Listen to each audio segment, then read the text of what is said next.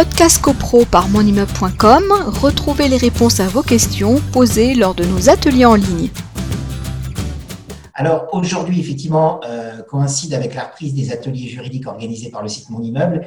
Et euh, aujourd'hui, donc, c'est le conseil syndical. Alors, la, thématique du conseil syndical, elle, elle, a été évoquée déjà à plusieurs reprises, mais effectivement, il y a eu plusieurs modifications législatives qui sont intervenues euh, et qui ont accru le, rôle du conseil syndical. Donc aujourd'hui, comme le, format est court euh, dans le cadre de ces ateliers juridiques, je vais faire une, présentation assez synthétique, euh, rappelant un petit peu ce qu'est le conseil syndical, comment les membres sont désignés, comment ils fonctionnent, et puis faire des focus sur les deux, trois euh, innovations apportées par la loi Elan, donc cette loi du 24 novembre 2018, et donc ces modifications qui entreront en vigueur à la fin de l'année 2020, au 31 2020. Donc, ça sera pour les assemblées générales qui se tiendront à compter du 2 janvier 2021. Voilà.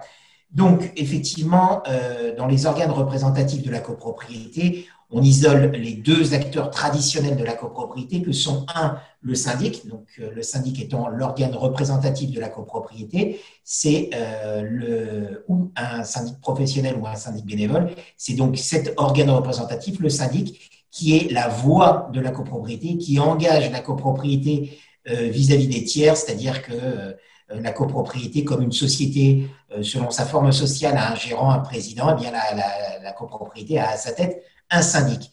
Et à côté du syndic, nous avons un deuxième organe qui est le conseil syndical, dont les fonctions, effectivement, au cours des dernières années, ont été développées. le conseil syndical existe évidemment depuis de nombreuses années, mais ses fonctions étaient plutôt existante certes, mais euh, assez limitée par rapport euh, aux prérogatives qu'avait le, syndic. Et euh, le législateur, par différentes avancées, a accru donc les, prérogatives du conseil syndical.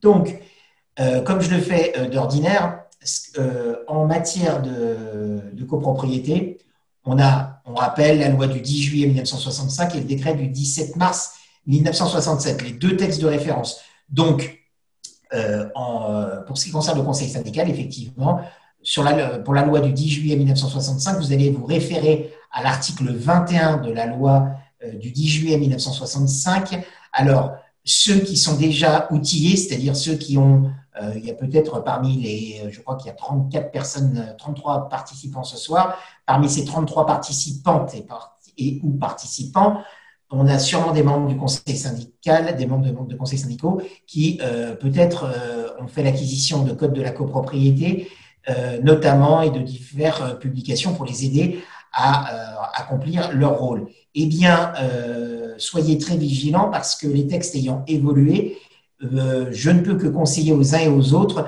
de taper loi du 10 juillet 1965 et décret du 17 mars 1967, simplement sur la barre outil de, Google ou tout autre moteur de recherche, vous allez tomber sur les textes et vous allez tomber sur Légifrance. Le gros avantage, c'est que vous avez les textes à jour. Vous avez une mention, il est marqué euh, mention consolidée à la date du temps. Donc, vous avez une version à jour euh, du, texte.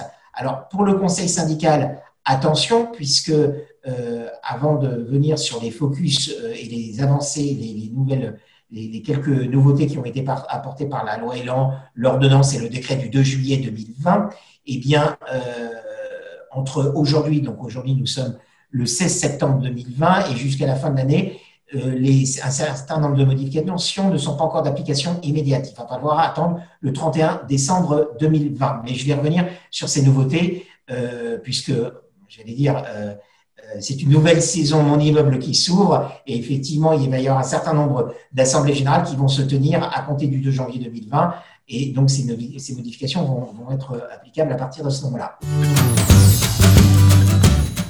Podcast CoPro par monimmeuble.com, retrouvez les réponses à vos questions posées lors de nos ateliers en ligne.